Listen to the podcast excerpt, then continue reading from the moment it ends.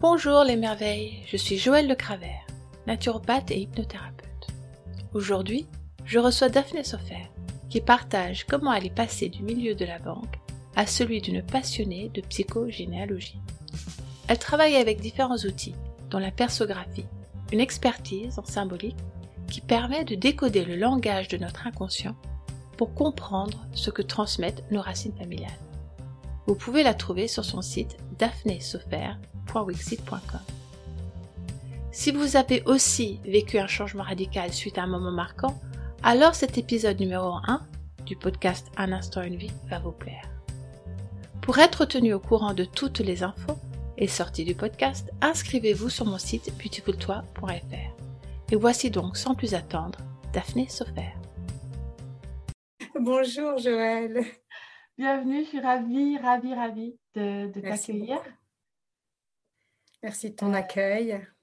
Écoute, je propose que tu te présentes dans un premier temps, qui tu es, ce que tu fais, quelles graines tu sèmes, et puis qu'ensuite tu nous partages justement tout ce qui t'a amené à semer ça aujourd'hui. D'accord. Alors, je suis, je suis Daphné, euh, j'ai 49 euh, ans. Daphné Sofer, j'ai 49 ans, je suis euh, maman de trois garçons. je suis aussi épouse, femme, fille, sœur. Je suis tellement de choses à la fois.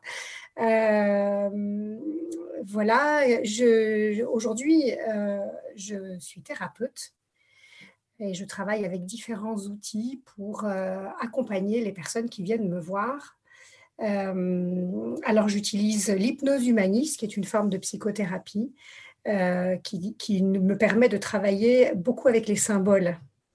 Euh, donc ça c'est très intéressant à, travailler. Ça permet aussi de travailler tant avec les enfants qu'avec les adultes, d'ailleurs. et c'est ça une des parties intéressantes de mon activité. J'y viendrai tout à l'heure.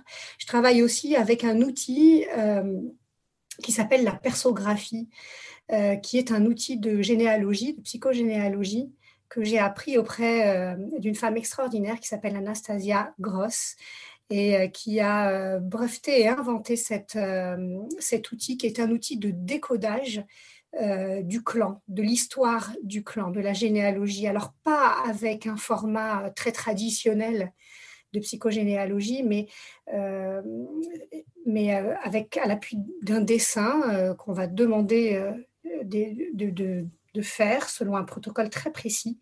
Et le décodage, l'analyse de, ce, de cette persographie se fait avec des éléments très concrets. Hein. C'est très factuel, très concret. On n'est pas sur une analyse qui est de l'ordre euh, de, la supposition, euh, de, connexion extrasensorielle, temporelle. Enfin voilà, on, est vraiment sur quelque chose de très factuel.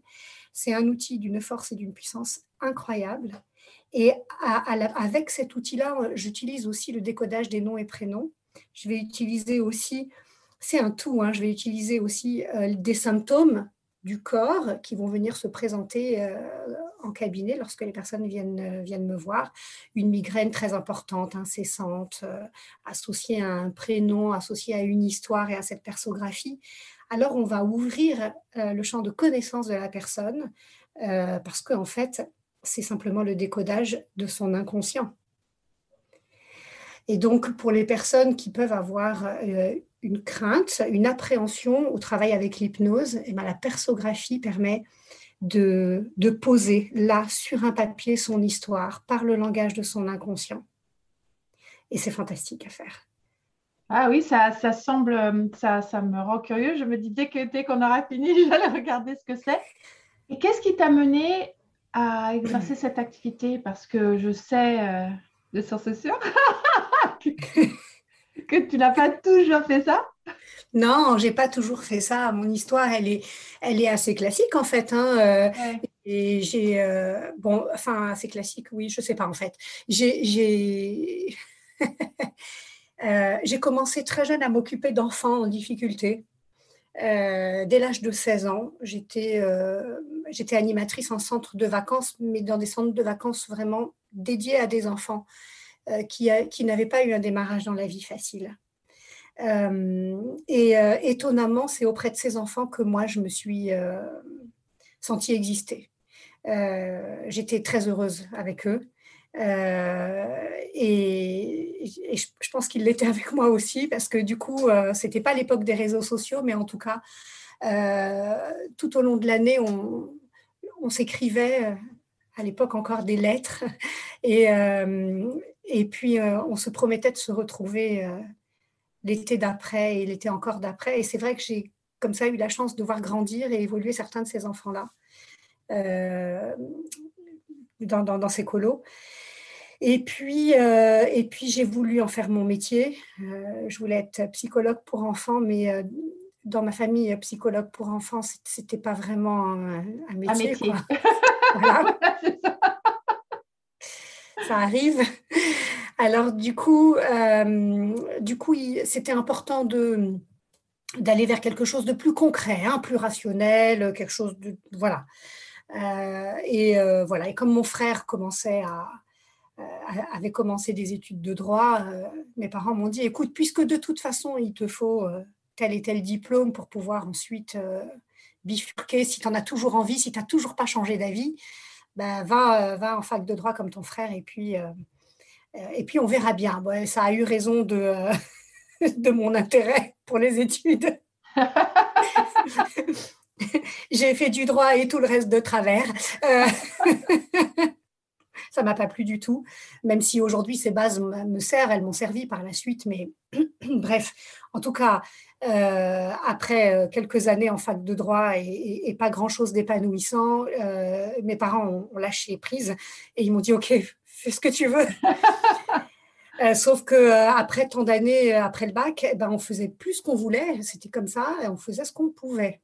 Et l'histoire m'a amené à, à, entrer dans le milieu bancaire, où là, eh ben, je me suis épanouie en fait. C'est-à-dire que j'avais quelque chose de concret et en même temps, j'avais la possibilité euh, d'exprimer, d'être qui j'étais.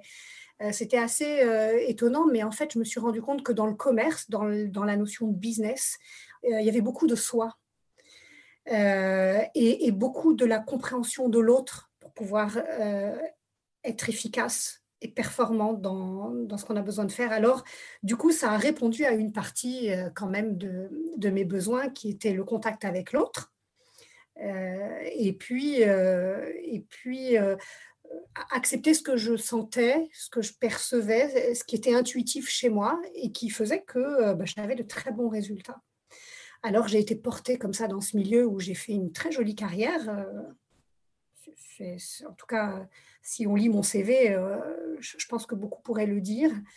Euh, j'ai eu des très belles années, très très belles années à la banque. Et puis, euh, et puis après, il y a eu ma vie privée qui est venue se calquer sur la partie travail et qui a fait changer un certain nombre de choses, qui a fait changer aussi une partie de ma vision, qui m'a donné envie d'autres choses. Euh, un peu comme si j'avais envie euh, d'écarter les, barreaux de cette cage dorée dans laquelle euh, mon ego s'était foutu. c'était logé comme ça, c'était un peu en même temps perdu, je pense. Aujourd'hui, avec le recul, je pourrais le dire, mais et puis, puis plus les années passaient et plus j'avais ce besoin vraiment de sortir de, cet environnement. Comme si cet environnement t'avait donné une structure dans laquelle tu pouvais euh, te construire et qu'à un moment donné, tu n'avais plus besoin de la structure pour pouvoir être complètement toi-même. En fait, oui. En fait, euh, j'avais plus rien à prouver à personne. c'est ça. Ni, ni euh, à mon environnement qui se satisfaisait de me voir là. Et, et je, voyais encore beaucoup de personnes avec des yeux qui écarquillés de, de, de waouh, d'étonnement et, et en même temps de on me trouvait très, très forte, très douée pour arriver à là où j'en étais. S'il y avait une espèce de, de ah, je cherche les mots, euh, euh, de choses extraordinaires, comme si j'étais euh, quelqu'un avec des pouvoirs fantastiques, mais en fait, pas du tout. Et, en réalité, mes pouvoirs, ils n'étaient pas dans ce que les gens voyaient, mais dans ce que j'étais. Et ça, je me disais, mais c'est fou, je ne suis pas une employée de la banque, je ne suis pas tel statut ou tel euh, poste, je suis, euh, je suis Daphné, quoi. avec tout ce que vous savez pas de moi parce que parce que ça se dit pas ou parce que ça peut pas s'entendre. C'est toujours cette question. C'est est-ce que je ne dis pas parce que je pense que les personnes en face ne peuvent pas entendre ce que j'ai à leur dire? Est-ce que c'est parce que je suis pas prête à le dire? Enfin, et il y a tout ça qui commence à se bousculer à un moment donné. Et puis, ben, les événements de la vie viennent donner un coup de pouce à tout ça. Euh, ils sont pas toujours faciles euh, à détecter, à accepter. Ils sont rarement faciles. Euh, et donc, du coup, et, ils permettent en même temps de, passer un seuil à chaque fois. Hmm. Donc, donc voilà. quels événements il y, en a toute une liste, bien sûr. Je ne suis pas différente de, de, de, chaque personne qui va écouter cette, cet enregistrement, mais euh, je ne sais pas par quoi commencer. En fait, j'ai fait un mariage d'amour. J'ai épousé un homme extraordinaire qui est vraiment, euh, euh, qui, qui, me donne encore aujourd'hui un, très bel équilibre dans, dans mon existence, dans le fait d'être qui je suis aujourd'hui. et qui n'a jamais douté malgré euh, les changements et mes désirs de, voilà, de changer de métier, etc., il n'a jamais douté de, euh, de, ce que j'étais capable de faire, de moi. Euh, et puis, on a eu un premier garçon, il y a 21 ans, et, et, cet enfant a une maladie génétique rare qui, qui est une maladie auto-inflammatoire et qui a eu pour effet euh, de me demander une implication. Euh, d'abord, ça a nécessité une implication, évidemment, parce qu'il y a eu sept ans d'errance de diagnostic où il fallait accompagner cet enfant qui était malade, expliquer aux médecins qui ne voulaient pas entendre euh, que c'était pas psychologique, ni un enfant dépressif, mais qui n'avait réellement quelque chose qui était quand même très atypique par rapport aux autres enfants et notamment des fièvres qui pouvaient monter jusqu'à 40. Donc, euh, ce n'est pas un état dépressif qui peut déclencher euh, des fièvres comme celle-là, surtout quand on a 4 ans. Et puis, euh, du coup, j'ai rencontré des personnes fantastiques qui étaient très investies dans une association et je me suis moi-même investie dans cette association et j'ai ouvert mon, ben, mon La boîte de Oui, j'ai mis à un moment donné mes capacités, mon savoir, à la disposition de personnes extérieures. Ça faisait longtemps que je ne l'avais pas fait, parce que ça faisait longtemps que j'avais quitté le monde des colos, des enfants en difficulté et tout. Quand on rentre dans la banque, on rentre dans un monde euh, rationnel, financier, ouais, la performance, le, la réussite, les résultats, les objectifs. Et ça, c'est très concret. Euh, à côté de ça, on n'a pas vraiment la place de s'occuper de l'être. D'autre chose, de l'autre, de l'être de l'autre. Et donc, du coup, euh, ça m'a ramené à ça. Et j'y ai trouvé un plaisir, mais, mais dingue. C'est-à-dire que j'ai retrouvé des, ouais, ce plaisir d'être euh, d'être à côté, d'avoir des gens à côté de moi, en fait. Euh, avec une fragilité et en même temps une force incroyable. Parce que, franchement, pour vivre au quotidien. Qui surmonte il faut ah une force incroyable. Ah ben, évidemment, une maladie euh, qu'on porte toute sa vie en réalité, hein, qui est une maladie euh, récurrente, qui est voilà, on doit apprendre à vivre avec, apprendre à en tirer le meilleur parti aussi de ça, parce qu'il y a quand même des, choses à, qui renforcent dans, dans, ces parcours-là de maladie. Euh, et puis aussi, c'était important de savoir écouter. Parce qu'en en fait, dans ces maladies rares, euh, elles, ont ça de, spécifique, ces maladies. C'est que d'abord, elles sont invisibles, on ne les voit pas. On ne les connaît pas. Euh, on ne les connaît pas, du coup, évidemment, ni les médecins, ni euh, l'entourage. Donc, on en, il faut se battre, pas, force, pas que contre un symptôme ou une maladie, il faut se battre aussi contre des, des idées reçues, des suppositions, enfin. Des incompréhensions des incompréhensions, euh, mais aussi euh, une, volonté de ne pas voir. C'est-à-dire que aujourd'hui, euh, ce, qui ne se voit pas n'existe pas. Oui, à tous les niveaux, effectivement. Ouais. À tous les niveaux. et, dans la maladie aussi. Les médecins ne trouvent pas, donc il n'y a pas, madame, il n'y a, a, rien. et donc, il y a aussi cette capacité à écouter que, que j'ai encore développée avec, avec cette association, avec les membres de l'association et avec les, les, malades et leurs familles. Euh, et puis, je me suis, et, puis, et puis tout ça, ça a créé un décalage encore plus important en fait. C'est-à-dire que plus j'avais une activité extra-professionnelle dans ce milieu-là, et plus ça crée un écart euh, avec mon activité professionnelle. Avec, et donc, j'avais cette espèce de... Euh, je ne sais pas si on peut dire un vide ou un gouffre je ne sais pas parce que j'avais, en tout cas, j'avais l'impression de le vivre bien quand même, mais je sentais qu'il y avait quelque chose qui se creusait comme ça. Et, et, puis, et puis, plus ça se creusait, et plus il fallait que le pont, la passerelle, pour passer de l'un à l'autre, elle s'étirait, elle était de plus en plus haute, de plus en plus profonde. Et, d'ailleurs, ce qui est très drôle, c'est que j'ai développé euh, un syndrome de vertige. Ah oui.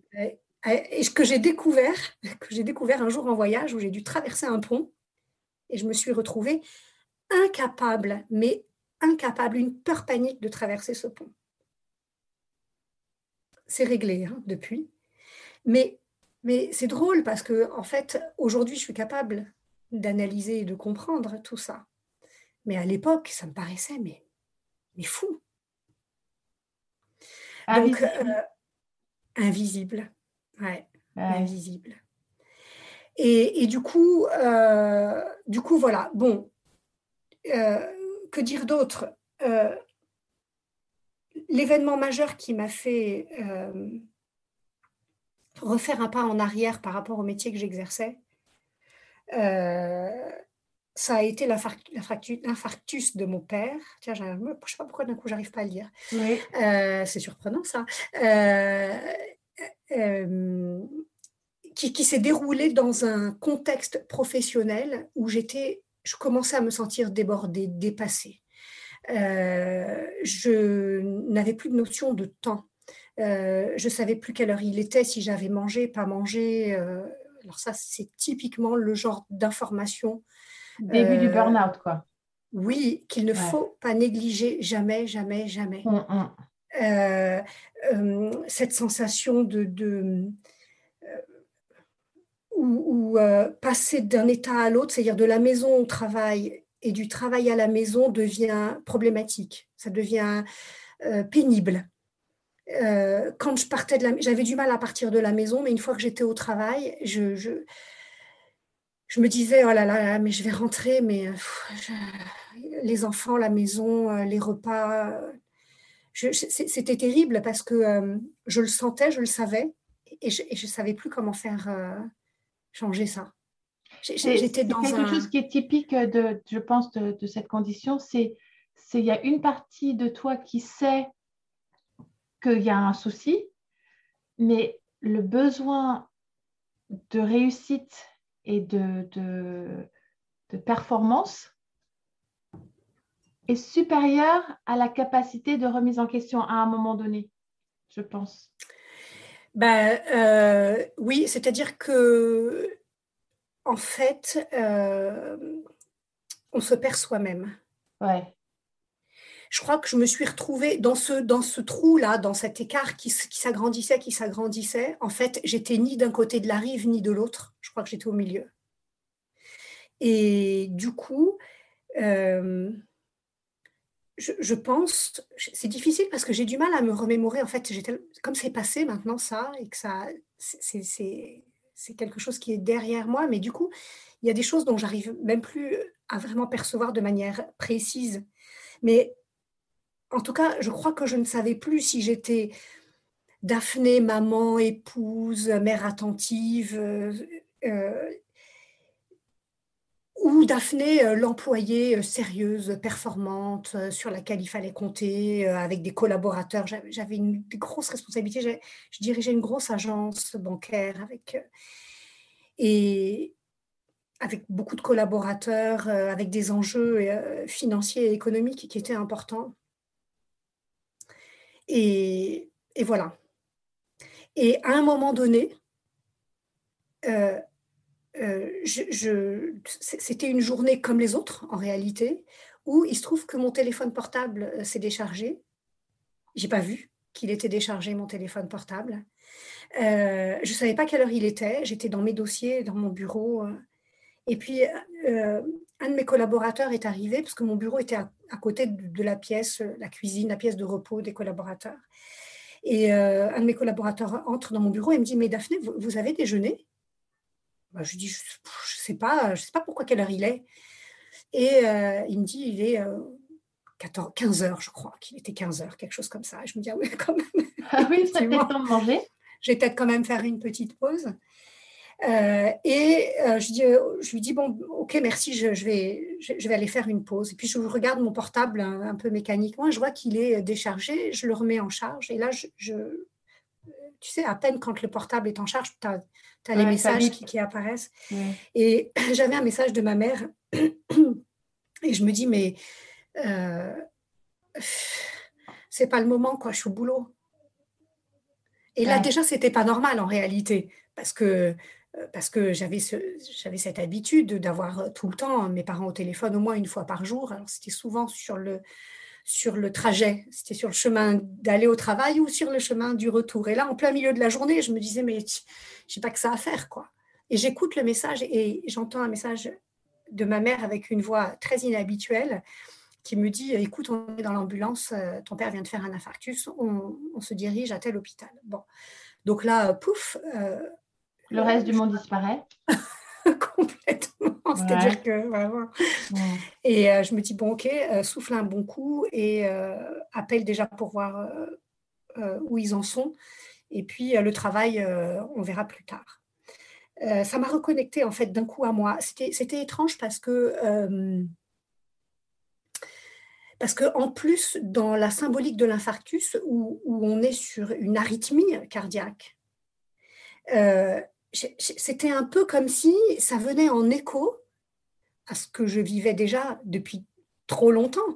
C'est-à-dire que finalement, moi-même, j'avais plus un rythme qui était cohérent, ni un rythme de vie, euh, ni probablement un, rythme tout court. J'écoutais plus ma propre rythmique, ma propre musique. et c'est de l'extérieur que le message est venu, de mon père et de mon masculin en plus. C'est là où c'est intéressant, c'est-à-dire que dans, alors pour ceux qui écoutent, euh, peut-être que les, les, notions de masculin et de féminin sont, sont un peu euh, vagues, mais euh, le masculin, c'est celui que j'avais développé. Ma partie masculine, c'est la partie que j'avais développée beaucoup ces dernières années. La le business, la performance, la structure, tout ça. Et c'est de là que le message était venu en retour avec une arythmie cardiaque en me disant, hep, hep, hep. Stop il serait peut-être temps de se poser. Et, et, et, du coup, je me suis dit, waouh, mais qu'est-ce qui m'attend? C'était étrange comme, euh, comme impression. Je me suis dit, bien sûr, j'étais très inquiète euh, pour mon père, mais d'un coup, j'ai senti que, euh, que j'avais peut-être été moi trop loin, en fait. Je m'étais éloignée de tout ça, de tout ce qui était fondamental pour moi. Mes parents, mes racines, mes enfants, ma, c'était surprenant. J'ai vraiment senti ça en, une fraction de seconde. Et puis j'ai appelé et ma mère m'a dit écoute, euh, il a été pris très vite, euh, voilà, mais euh, voilà, on se dirige dans tel hôpital. Je lui ai dit écoute, je lâche tout, je vous rejoins. Et là, ma mère m'a dit quelque chose qui m'a qui, qui, qui a complètement bouleversé toutes mes croyances jusqu'à présent, tout ce que j'avais mis en place jusqu'à présent. Et elle m'a répondu mais et ton travail? Et là, je me suis dit, ah, mais, mais c'est ça en fait l'image que j'ai donnée à ce moment-là. Mais est-ce que c'est ça, c'est ça que les gens voient de moi en fait? C'est que mon travail peut être euh, passer avant tout le reste. Peut passer avant avant tout ce qui, mais avec avant tout tout ce qui est pourtant tellement essentiel pour moi. Mais en fait, c'est-à-dire que ça, me paraissait fou. C'est-à-dire que pour moi, euh, tout ça était essentiel, pas le travail. Pourquoi est-ce que j'avais renvoyé cette image-là, cette impression que c'était l'inverse? Et là, oh, j'ai pris un uppercut au moment où elle m'a dit ça. Et je lui ai dit, mais, n'importe quoi, mais maman, euh, enfin, c'est vous qui êtes important pour moi. je raccroche et j'arrive. Et puis, euh, j'ai tout fermé. J'ai eu juste le temps de, prévenir euh, ma supérieure hiérarchique que je ne savais pas quand est-ce que j'allais revenir. C'est tout ce qu'elle a entendu de moi. Et elle m'a dit, mais oui, mais bien sûr. Et, et à partir de là, tout a changé. Ça a mis un peu de temps quand même. Il ne faut pas croire que ça change euh, radicalement, très vite. Et il y a le temps, Joël, de la réparation. Ouais. Parce que, mine de rien, euh, c'est pas parce que euh, tu prends conscience des choses, c'est pas parce que tu as eu ce déclic, quelque chose qui s'est enclenché, euh, que tu peux aller vers ce qui t'attend. Il y a ce temps de réparation et ça, c'est un temps primordial à accepter. et il n'est pas facile. Euh, je pense que c'est important euh, que, que chacun entende ce message-là. Parce que on lit beaucoup de choses, on entend beaucoup de personnes euh, sur le développement personnel, le coaching de vie, ce genre de choses. Et on a l'impression que tout est tellement facile qu'on peut y arriver seul. Rapide, facile, qu'on peut y aller seul. je, je pense que c'est très important de dire que non, c'est pas facile. Non, seul, on peut. C'est pas si simple d'y arriver seul non plus. On peut, on trouvera toujours des exceptions à la règle. Mais, euh, euh, mais c'est un autre chemin quand même encore à engager. Hein. Et ce qui est aussi euh, important, je pense, c'est de valider le fait que chaque personne a son rythme, que aucun chemin n'est comparable et que telle personne va mettre un mois, d'autres dix ans, et, que c'est toujours OK. C'est toujours OK, que ton rythme, c'est ton rythme, et c'est le bon rythme. mais, on, mais on peut en revenir au rythme de la respiration, au rythme cardiaque, qui sont des fondamentaux de notre survie, du développement de notre être.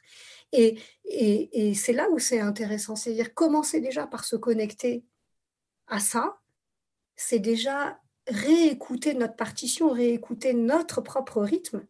Et on est tous différents, tous différents. Il y a des normes, c'est vrai, quand on va faire un électrocardiogramme, euh, quand euh, on va faire un test de capacité respiratoire, c'est l'actualité aujourd'hui, il y a des normes. Mais en réalité, euh, chaque personne est différente. Chacun a son rythme, chacun a sa musique, chacun a sa tonalité. C'est ça qui est important. Et c'est en même temps troublant parce que on a tellement l'habitude d'être mis dans des normes et dans des cases toute notre vie qu'on en oublie qu'on n'est pas une norme, on n'est pas une case. Euh, donc, et, et c'est ça qui devient difficile à un moment donné, c'est-à-dire qu'on prend conscience qu'on est unique, entre guillemets, et, mais le retour à soi on a envie de le mettre lui aussi dans des cases, dans quelque chose, dans des références. Et c'est pas toujours comme ça que ça marche. ouais, c'est souvent pas comme ça que ça marche. Les cadres et les références peuvent, euh, peuvent être un soutien à un moment donné, je pense, pour décrypter. Oui. C'est le décryptage, mais c'est comme exactement comme le travail avec les symboles. Un décodage possible, c'est une proposition, mais si ça, ça, ne te parle pas à toi, ça ne te parle pas à toi et tu n'es pas obligé de prendre le, symbole comme étant celui auquel tu dois adhérer. Et c'est exactement ça. C'est exactement ça, parce que de toute manière, le symbole, quand il arrive, euh, il n'arrive pas au même moment pour tout le monde. Et donc, c'est ça aussi qui va faire, qui, va faire que l'interprétation du symbole va être différente. Dans l'interprétation des rêves, on connaît bien ça aussi, ce, cheminement dans la symbolique. Et, et c'est ça que j'adore d'ailleurs dans ce que je fais aujourd'hui au quotidien. D'abord parce que, parce que ça nécessite une humilité au quotidien, parce que euh, je me garderais bien d'affirmer des choses aujourd'hui. C'est ça que j'aime dans l'accompagnement que je fais, c'est que je fais un accompagnement qui va se construire avec la personne. Et se structurer avec la personne. Sans la personne, mais moi, je ne peux rien faire. Je ne peux pas faire à la place de qui que ce soit. Donc, ça, c'est quelque chose que j'exprime souvent quand les personnes m'appellent. Je leur dis, je leur dis est-ce que je, je, vous précise que ce travail, on va le faire ensemble. Je ne le ferai pas à votre place. Donc, et, et en même temps, c'est d'une richesse et d'une force euh, extraordinaire. C'est un travail d'équipe. Et c'est ce que j'ai fait pendant longtemps, hein, au final, dans, dans, ma carrière en entreprise. C'est ça que j'aimais, c'était ça qui m'animait. Et quand on remonte à la colo, c'est la même chose. C'était la force du groupe, pas la faiblesse du groupe, la force du groupe. Donc, euh, donc voilà un peu euh, ce que je peux dire de mon parcours. Euh, je, pourrais en dire tellement plus, mais je ne suis pas sûre que ce soit essentiel aujourd'hui. dans ce qui m'a amené à, à faire ce que je fais aujourd'hui de mon quotidien. Du coup, je ne sais pas si j'ai en même temps répondu tellement à ta question qui est qu'est-ce que tu sèmes aujourd'hui? Bien, moi j'ai entendu un certain nombre de choses. J'ai entendu que tu sèmes, moi j'ai entendu que tu sèmes euh, la confiance, que tu sèmes le partage, que tu sèmes euh, le, le, fait de redonner à chacun sa capacité d'être pleinement lui-même avec ton accompagnement et ton soutien. J'ai entendu que tu sèmes euh, la joie, mais ça aussi, je, connais ta joie et ton rire euh, dans le groupe en général. Je sais que tu fais ça aussi dans l'accompagnement. J'ai entendu que tu sèmes le, le retour à, à, soi et l'accompagnement dans le retour à soi. voilà, j'ai entendu que tu sèmes le bonheur de la famille, que tu sèmes euh, beaucoup. Oui, c'est vrai, c'est vrai, c'est vrai, c'est vrai. Ouais. Alors c'est rigolo parce que quand j'étais petite, moi j'ai pas le souvenir de ça, mais euh, ma mère raconte volontiers que quand j'étais petite, je voulais être une fée. C'est rigolo pour semer des poussières d'étoiles. Je me vois bien avec cette baguette magique comme ça. En réalité, il n'y a pas de magie. C'est ça qui est drôle. Alors, bah, bah, euh, la magie, c'est d'être oui, mais c'est concret, c'est-à-dire c'est pas un fantasme, euh, tu vois, par rapport à de la magie euh, telle qu'on nous la telle qu'on nous la vend entre guillemets. C'est réel, c'est des choses, c'est à notre portée quoi. C'est quelque chose de, qui est extraordinaire en fait. Et c'est aussi pour ça que j'adore euh, travailler avec les enfants. Alors avec les adultes, on va chercher la magie intérieure, on retourne à l'imaginaire, on retourne pour aller chercher, capter attraper avec un filet les images, les symboles. Avec les enfants, euh, c'est ça qui est fantastique, c'est que euh, quand, quand euh, j'ai la chance d'avoir des enfants très tôt dans leurs besoins, parce que les parents entendent ça, eh bien, avec les enfants, on, on, est dans, dans, leur magie, on, est directement plongé dans leur, dans leur imaginaire parce qu'ils l'ont encore. Et, et ça, c'est c'est c'est magnifique quoi. Si, je peux juste passer un message aux parents, laissez vos enfants vivre dans leur magie le plus longtemps possible. Je sais qu'il y a des normes scolaires, je sais qu'il y a une société à laquelle euh, on nous invite de, se caler, coller comme ça dedans, mais, mais laissez-leur ça. Sont, c'est par nos enfants que la société va changer. Euh, c'est si on leur apprend à ne plus accepter un certain nombre de choses qui ne sont pas bonnes pour eux, si elles ne sont pas bonnes pour nous aujourd'hui, elles ne seront pas bonnes pour eux demain. Ni aujourd'hui. bah, bah, bah, à, plus, plus, forte raison aujourd'hui. Mais, mais, et donc, du coup, euh, euh, si on apprend à, nos enfants à avoir envie d'autre chose, ils ne laisseront pas ce qui n'est pas bon pour eux les changer. Et donc, et, euh, vraiment, je, fais un appel. c'est dans les écoles aujourd'hui, c'est dans les activités extrascolaires, c'est dans le quotidien à la maison que on va donner à nos enfants euh, cette, cette volonté de changer les choses je ne suis pas révolutionnaire, je ne suis pas en train de lever des drapeaux à, vraiment à, imaginer des choses qui sont complètement, qui pourraient sembler complètement réactionnaires, ou je ne sais pas comment on pourrait les qualifier, ça, ça m'importe peu en réalité.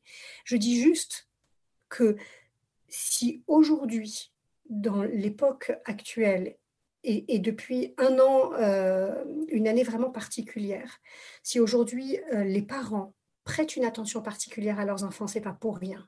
C'est parce que les parents entendent et comprennent en effet miroir au travers de leurs enfants ce qu'eux-mêmes ne sont plus capables d'accepter. C'est surprenant. C'est-à-dire que on se rend compte souvent, enfin, vraiment écouter les parents dans la rue, dans les, même dans les cabinets de thérapie quand ils viennent nous voir pour leurs enfants, en réalité, c'est une partie d'eux qui vient. C'est étrange. Pourquoi est-ce que les parents euh, ont du mal à faire le pas de venir pour eux et ont beaucoup plus de facilité à venir pour leurs enfants? C'est parce qu'en fait, leurs enfants, c'est une partie d'eux qu'ils ont un peu oublié, qui est, mais qui est là sous leurs yeux.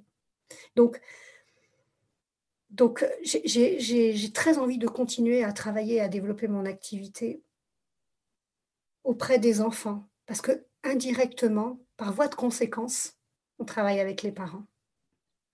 Je, moi, je dirais même plus, on travaille d'abord avec les parents. Mais comment dire, comment je pourrais dire ça? C'est-à-dire que l'enfant, si l'enfant est une, dans mon expérience de, maman et, et d'accompagnante, j'ai observé que l'enfant est en miroir de qui je suis et de ce que je dis. Il utilise les mots que j'utilise, il a les, surtout petit, euh, il a les, expressions, il a les comportements. Et que si je le regarde faire, je vais en général avoir un certain nombre d'informations sur qui je suis et comment je me comporte avec, avec, avec, avec lui.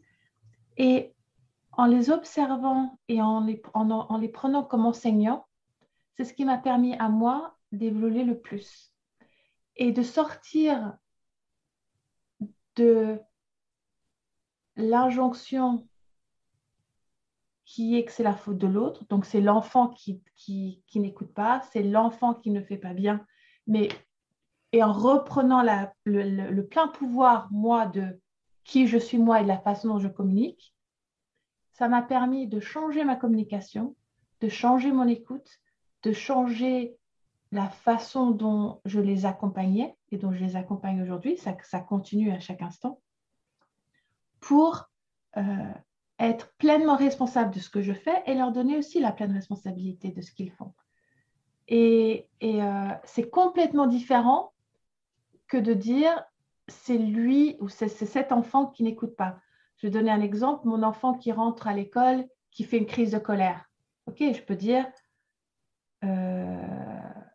c'est quoi ce truc? Tu as passé la, journée à l'école, tu vas pas rentrer et m'emmerder maintenant? Voilà, je pourrais dire ça.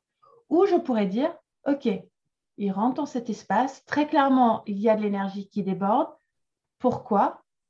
Une, une, une, façon de voir, ça pourrait être toute la journée, il s'est contenu. Il n'a pas pu exprimer ses émotions, surtout si j'ai un enfant qui est hypersensible.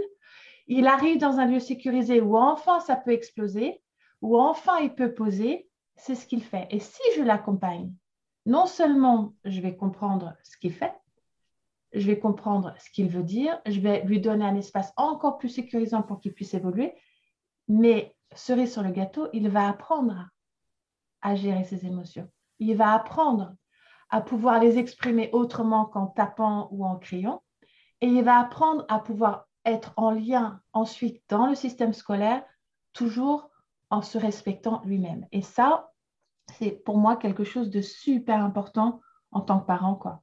Et c'est pour ça, dans, ce que tu dis, euh, dans ce que tu partages, le fait que les parents viennent pour eux-mêmes, je ne crois pas qu'ils se rendent compte à quel point ils viennent. Ah, c'est certain, ils ne s'en rendent souvent pas compte du tout. Et je m'amuse, d'ailleurs, je, m'amuse à, proposer parfois, et ça marche, à chaque fois que je le propose, ça fonctionne. Hein, donc, euh, et j'aime bien faire une séance d'hypnose, par exemple, euh, qui va être euh, a priori orientée pour l'enfant. Ouais. Mais il m'arrive parfois, quand je sens que le parent en a aussi besoin, j'invite le parent à, qui, qui est là, qui accompagne l'enfant, à fermer les yeux un instant et à se poser aussi dans cette séance. Et c'est c'est magique. Ouais, c'est ce que j'allais dire. Comment Qu'est-ce qui se passe dans ce que tu observes? Euh, Eh bien, en fait, euh, il y, a une très forte confiance qui se met en place. Euh, là où le parent ne serait peut-être pas venu pour lui de manière consciente, finalement, il se laisse assez aller à cette séance. Euh, et puis, quand les deux ouvrent les yeux, alors d'abord, il y a une reconnexion hein, incroyable entre le parent et l'enfant. Euh, ça, c'est flagrant. Est-ce qu'ils ont visité le même lieu, peut-être? oui, ils se regardent. ils, se regardent comme si, sans avoir eu besoin de se parler au moment de la séance, ils avaient compris, juste comme ça. Euh, et, et, donc, ça, c'est assez intéressant. Et il y a une. il y, a, une force qui se dégage à nouveau. Voilà, il y a comme ça une union. Quelque... Alors qu'au départ, euh, quand ils viennent, c'est souvent euh, l'enfant qui dit non, mais c'est eux, ils comprennent pas. pourquoi tu es là? Ben, C'est pas moi, c'est mes parents. Et les parents disent oui, mais il est comme si, ou il comprend pas cela. Et, quand, quand, ils sortent après une séance comme celle-là, on les regarde, il n'y a même pas besoin de parler en fait. Et puis, euh, et puis il y a une unité qui est revenue. Et ça, c'est très intéressant à observer. Euh, et quand, quand, les séances peuvent se dérouler comme ça, euh, c'est pas toujours nécessaire, mais quand ça arrive, je, ça fait du bien, quoi. C'est toujours très intéressant. Puis ce que je pourrais ajouter aussi, c'est que on n'est pas parent on devient parent. Et chaque jour, ça change en plus. et chaque jour, ça change. Chaque jour, ça change. Et, donc, c'est ça. Et quand on se dispute ou quand on crie après un enfant et qu'on lui dit, mais tu m'énerves, tu... Mais si on prend le temps, un seul instant, de s'observer soi-même, mais qui parle à l'enfant? L'adulte qu'on est devenu ou l'adolescent qu'on est resté et qui n'a pas encore réglé tout ce qu'il avait à régler? L'enfant ou l'adolescent. Souvent, j'ai souvent euh, euh, j'ai observé qu'on se retrouvait au même niveau. C'est-à-dire que si l'enfant il a 7 ans, c'est c'est le mois 7 ans qui passe. Si l'enfant a 12 ans, c'est le mois 12 ans. Ça vient réveiller toutes ces petites pépites euh, de, de, de choses non gérées. exactement, exactement.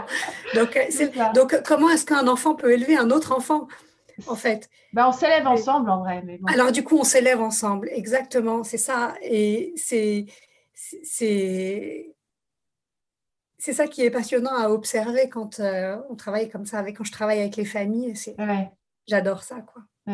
Bon, voilà, qu'est-ce que je peux te dire d'autre euh, C'est déjà bien. Ouais, c'est je te remercie infiniment de ce partage, de, cette excursion dans, dans, ton parcours. Merci à toi, Joël. Je, je souhaite vraiment que, que ces échanges que tu proposes euh, avec moi et avec euh, d'autres femmes résonne euh, pour, pour toutes celles et tous ceux qui, qui nous écouteront.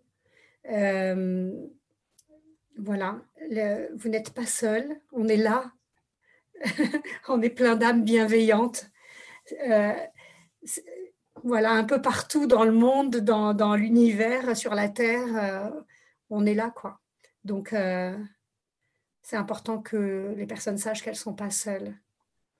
Oui, c'est, je pense, d'autant plus important ces dernières, sur cette dernière année où beaucoup de personnes se sont retrouvées isolées oui. dans l'incompréhension.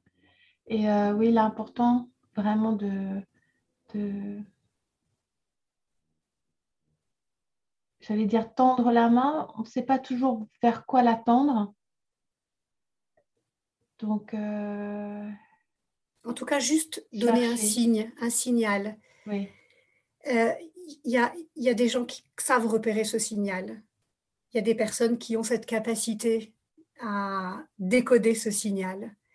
Alors, euh, il faut juste laisser, euh, tu sais, comme sur les bateaux, je ne sais pas quoi, les balises comme ça. De, il faut sortir sa balise, c'est tout ce qui. C'est ça, envoyer un petit un signal. Envoyer un signal. Et il y a toujours quelqu'un quelque part qui sera capable, hop, de l'attraper comme ça. Euh, et, de, de, ramener la, la bouée. Exactement. Exactement, exactement. Donc, euh, euh, c'est sur cette, on peut rester sur cette image-là. C'était pas trop l'idée de sauvetage que je voulais donner parce que, mais, mais, pourquoi pas après tout? C'est moi l'image de sauvetage qui, qui m'est apparue que justement, à un moment donné, tu sais pas nager, effectivement, tu as peut-être besoin d'un premier sauvetage. Je suis là, mais ensuite, euh, ensuite on apprend à nager. On apprend à Comme nager avec le vélo. Et, là, et là, c'est un travail d'équipe. C'est ça. Et pareil, on va mettre les petits trous au vélo pour t'apprendre à trouver l'équilibre et à avancer tout droit. Et quand tu commences à le sentir, ben, on enlève les petits trous et hop, tu pars sur ton chemin droit devant. Alors droit devant. avec droit devant. Avec euh, ah, mais après, quand on sait faire du vélo, on peut se permettre quelques fantaisies, rouler sans les mains, faire des virages, des demi-tours et on repart. C'est ce que je fais en ce moment avec mon fils. On se fait des grandes, grandes balades. Ouais. Ça fait beaucoup de bien d'être de, aussi, euh, de se reconnecter un peu comme ça. Et, hier, il a fait, il m'a dit, maman, j'ai fait au moins 10 mètres sans les mains, regarde. Euh, sur le vélo, j'ai compris la technique en fait. Il m'a dit, alors je dis, c'était quoi la technique? Et, je vais rester là-dessus. Tu vas voir, la, métaphore est assez intéressante et elle vient d'un enfant de 10 ans.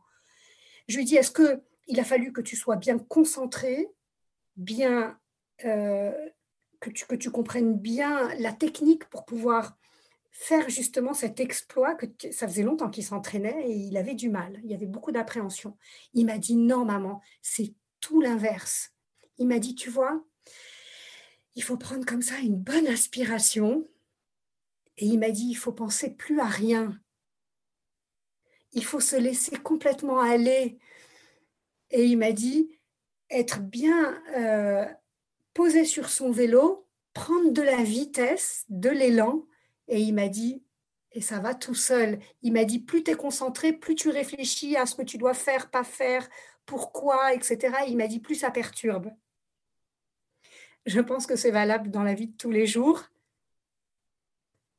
Je terminerai sur cette jolie métaphore que l'on doit à Ariel. Merci Ariel. voilà. Et pour te contacter, Daphné alors, pour me contacter, je suis sur les réseaux sociaux, euh, sur euh, Instagram euh, et Facebook, à mon nom, Daphné Sofer, Hypnose ou Daphné Sofer tout court. En tout cas, on me trouve sur euh, tous les, moteurs de recherche. J'ai une adresse mail qui est rattachée à ces comptes-là. J'ai aussi un numéro de téléphone. Donc, il suffit simplement de m'appeler. Je, peux donner le téléphone Oui, bien sûr. Alors, donc, mon téléphone, c'est le 06 62 40 62 72. 06 62 40 62 72. Appelez, discutons. Et puis, si vous en avez envie, eh bien, Cheminons. là, on pourra se rencontrer. Exactement. Super. Merci, Daphné. Merci, Joël. Merci d'avoir écouté cet épisode. Vous pouvez partager vos impressions dans le groupe Facebook Un instant une vie. Alors belle et douce journée à vous et à bientôt sur ce podcast.